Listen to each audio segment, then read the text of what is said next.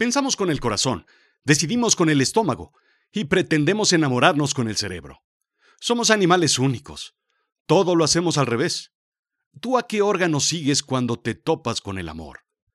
Esto es lo más fantástico que escucharás en este año, te lo aseguro. La ciencia del amor y otras razones del sufrimiento. La realidad es la verdad, lo efectivo y con valor práctico en contraposición con lo fantástico e ilusorio. Lo absurdo es extravagante, irregular, irracional, disparatado, puesto a la razón, chocante y contradictorio. Bienvenido a Azul Chiclamino, la realidad del amor. La novena temporada. ya suenan, ya suenan. Yo soy Rodrigo Job y yo, por supuesto, pues yo te cuento, pues si no, ¿para qué vengo? Los storytellers tenemos un dicho. Si quieres tener un buen personaje, créale un conflicto de dinero, de poder o de amor. Estos son probablemente los tres factores más importantes de generación de conflictos en un personaje o en una persona en la vida real. Esos son los temas que, dicho sea de paso, se tratan constantemente en terapia. Oh, no me digas que no vas a platicar con tu terapeuta sobre estos temas. Ah, los conflictos que mueven al mundo se reducen en ellos. Todos los tenemos, todos los vivimos, todos los sufrimos. Pero lo que nos compete hoy es el gran misterio del amor. ¿Por qué nos enamoramos? Definir el amor es probablemente una de las encomiendas épicas más complicadas del mundo y de todos los tiempos. Marco Antonio tuvo sus asuntos, todos lo sabemos. Shakespeare también. Si no, ¿cómo explicas que haya escrito Romeo y Julieta? No se diga de Adán, que por amor le clausuraron el changarro del paraíso. Si José Luis Perales lo intentó una y otra vez y no pudo, si Camilo VI murió sin poder mirar de frente al amor con esos ojitos coquetones y decir, te he pillado, majo. Si el pequeño gigante de la canción Nelson Ned no logró alcanzar ni parado de puntitas el corazón de las personas, ¿cómo podría hacerlo modesto yo? Ciertamente el amor es algo distinto para cada persona, siempre ciego, pero distinto. Y aunque lo sintamos en el corazón con una aceleración incontrolable, en las manos sudorosas, o con la distracción en exceso y en el estómago con mariposillas, o a través de una dependencia incontrolable y un poco obsesiva, son simplemente síntomas de algo inexplicable. ¿O sí es posible explicarlo?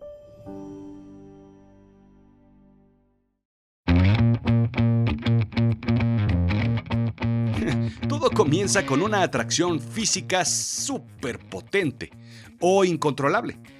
¿Te hace sentido? Podemos decir que esto se le atribuye a tres características principales. La obsesión, un interés genuino por acostarse con una persona y finalmente un interés por conquistarle. Ya que como dice Fisher, el gran premio es una pareja para toda la vida. Está en juego el todo por el todo. Sin embargo, el amor comienza en el cerebro. Se deriva de tres circuitos cerebrales, indica Helen Fisher, antropóloga y autora de ¿Por qué amamos? Estudiosa del amor, explica que esos circuitos cerebrales son el deseo sexual, el amor romántico y el apego. Espero que los hayáis apuntado.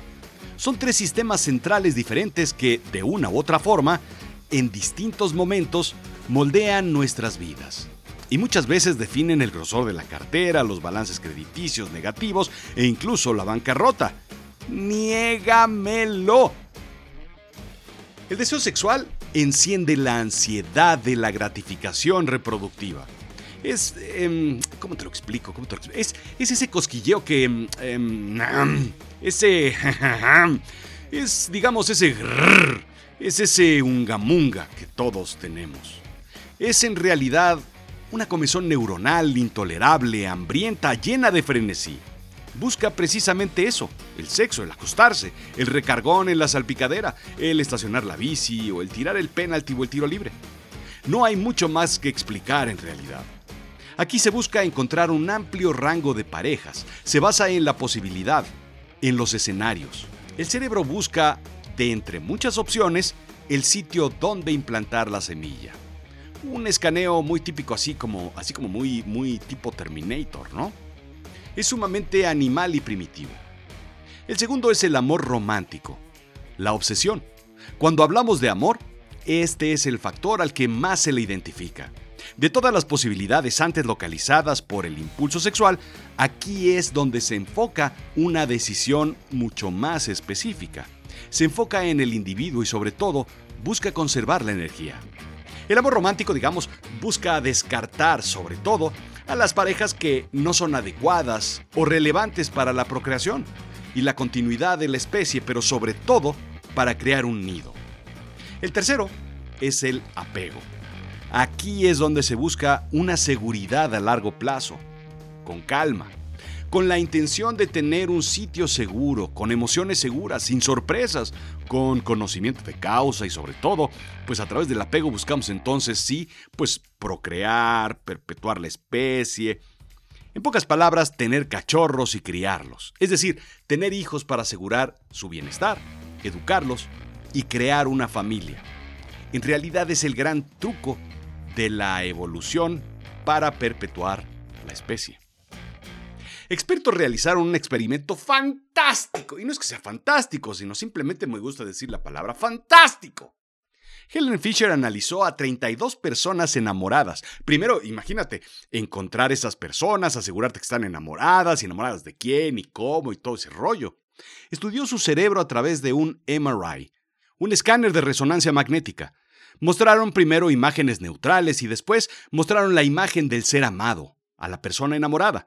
Las partes del cerebro que se encendieron son las mismas que se activan cuando se tiene un rush de cocaína. ¿Te das cuenta? De hecho, es algo que sucede. Se dieron cuenta de que el amor romántico no es una emoción. Siempre se pensó que era una serie de emociones altas y bajas, que cuando todo está bien, todo es pirotecnia, y cuando todo está mal, es el mismísimo inframundo. En realidad es algo que mueve al cerebro. Es parte del motor de la mente, la parte de querer, la parte del cerebro que ansía. Como cuando ansías ese pedazo de chocolate. Incluso más poderoso que lo que mueve al cerebro en una parte sexual. Te lo voy a poner sencillo. Cuando alguien te rechaza en una propuesta sexual, tal vez te enojes o tal vez te vayas a tomar cerveza y chan chan, no se te cae el mundo. No caes en una depresión incontrolable como cuando te enteraste que harían Avatar 2.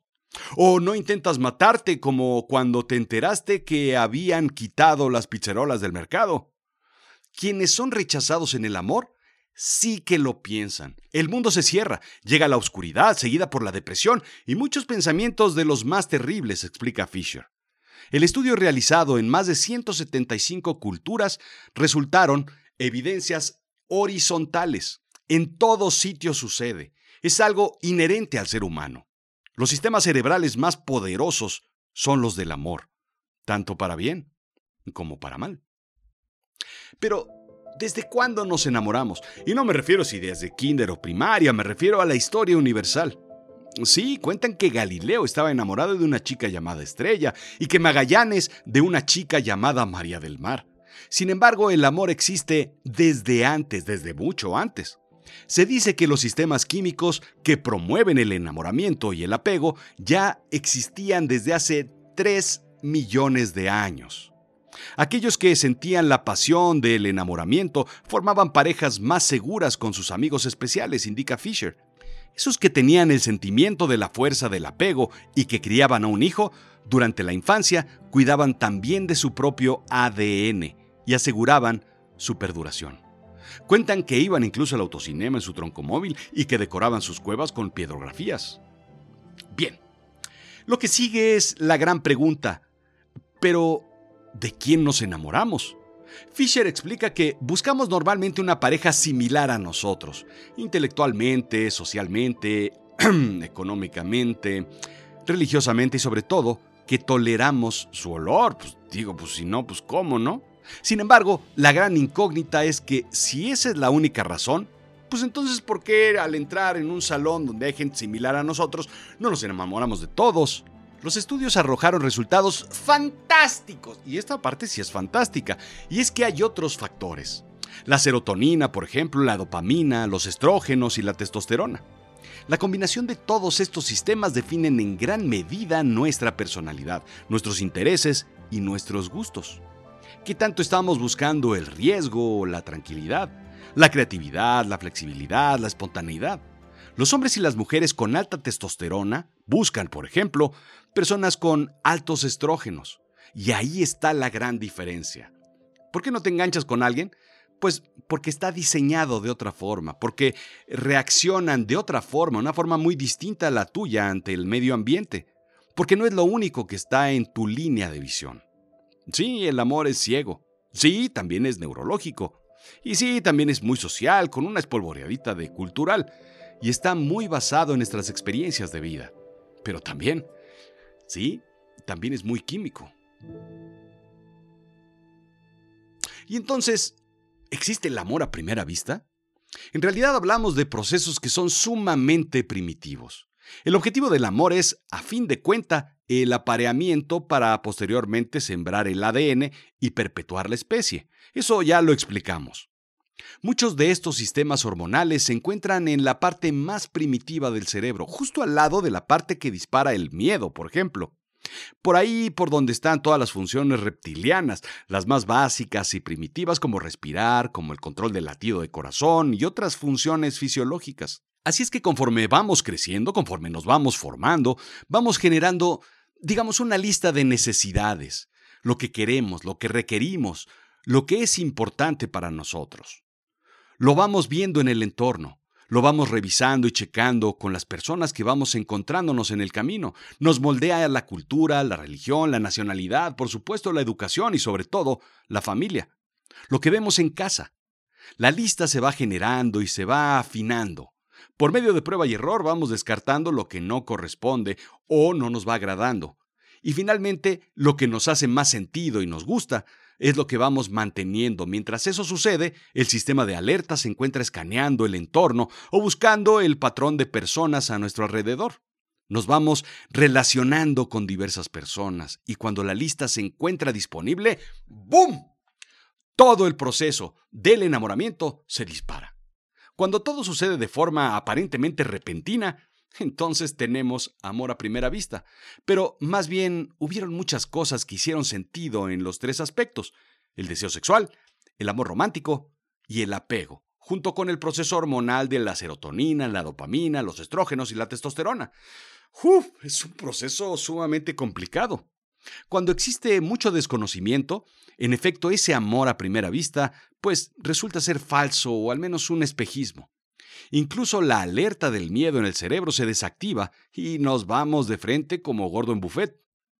En un estudio hecho con Match.com, se demostró que el 50% de las personas creen en el amor a primera vista y el 50% de las personas lo han vivido.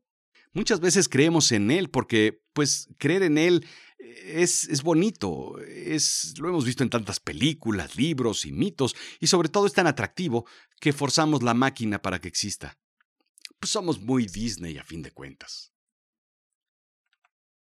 El amor es obsesión, es ansiedad. Pensaste que iba a cantar, pero no. Es llamar más por teléfono. Sí, soy de esa generación que llamaba por teléfono con cable, pero también es volverse extremadamente posesivo algo muy darwiniano cuyo objetivo es acercar en exceso y de forma fuerte a las personas para comenzar el proceso de procreación como objetivo final. Sí, y llegan los celos. Shakespeare describía a los celos como el monstruo de ojos verdes que ultrajaba la carne de la que se alimenta. Órale, don Guillermo, le hicieron ver su suerte y se me hace que fue una dama de ojos esmeraldas.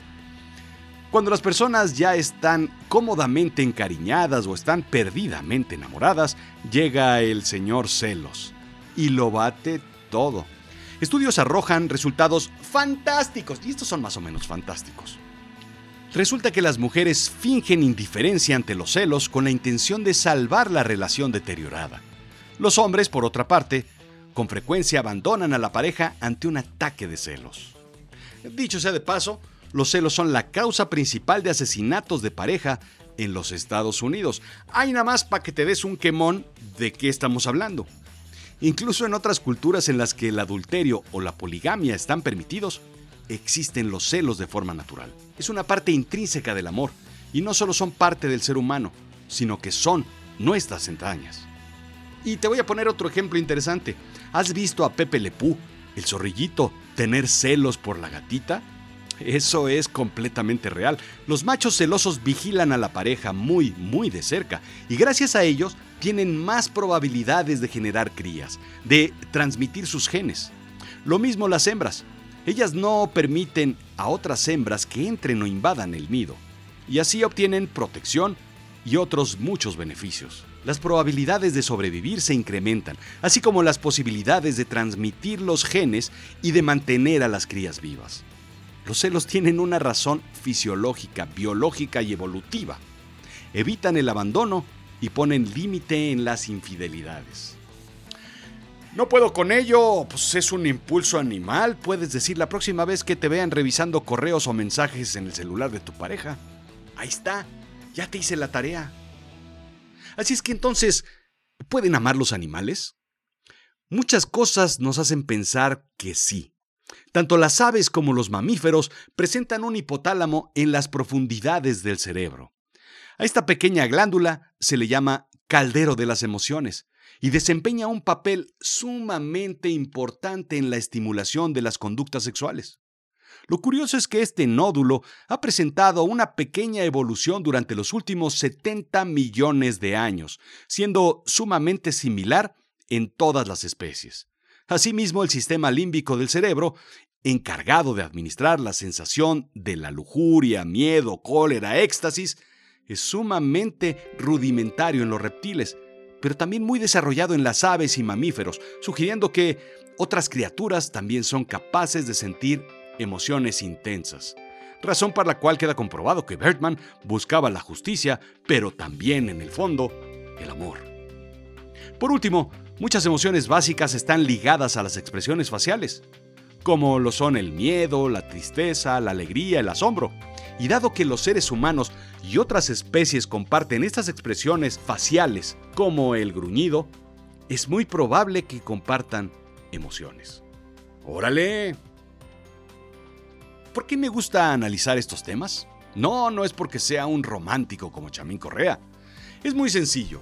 Si algo tan extraño, tan inentendible, tan indefinible, tan abstracto, tan loco como el amor puede estudiarse científicamente a nivel neuronal y puede explicarse a través de estudios sofisticados de resonancia magnética y arrojar resultados repetibles en laboratorio incorporando explicaciones de modelos cerebrales, hormonales y químicos junto con justificaciones sociales, económicas, religiosas y políticas, si todo eso se puede explicar y teorizarse, Quiere decir que podemos estudiarlo todo y sobre todo que podemos modelarlo y mejorarlo, incrementar el nivel de amor en las personas, arreglar los problemas en terapia, asegurar que seamos más conscientes en la forma en la que nos comportamos unos con otros.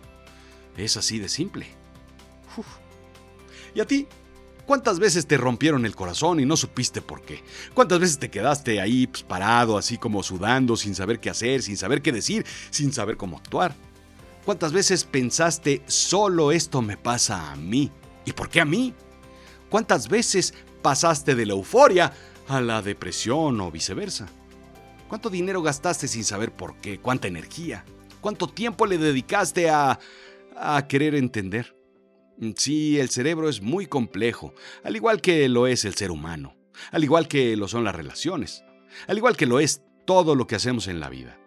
Sin embargo, al final del camino, siempre hay una respuesta simple, sencilla y obvia.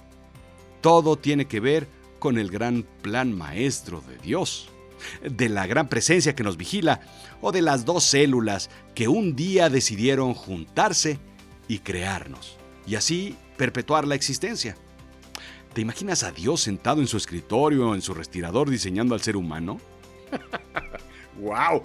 ¡Qué divertido debió haber sido el sexto día!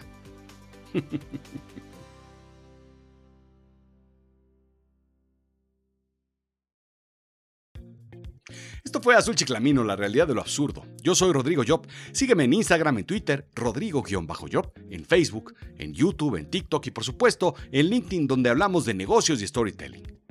Creo, mm, creo que no te has enamorado todavía de azulchiclamino.com para que veas todo lo que hacemos. Pero te voy a contar un secreto.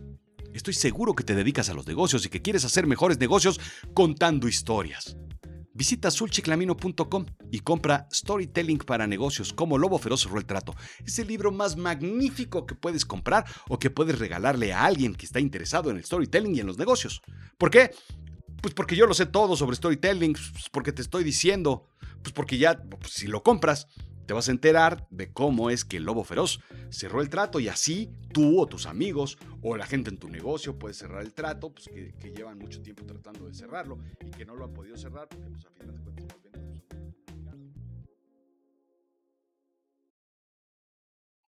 Gracias.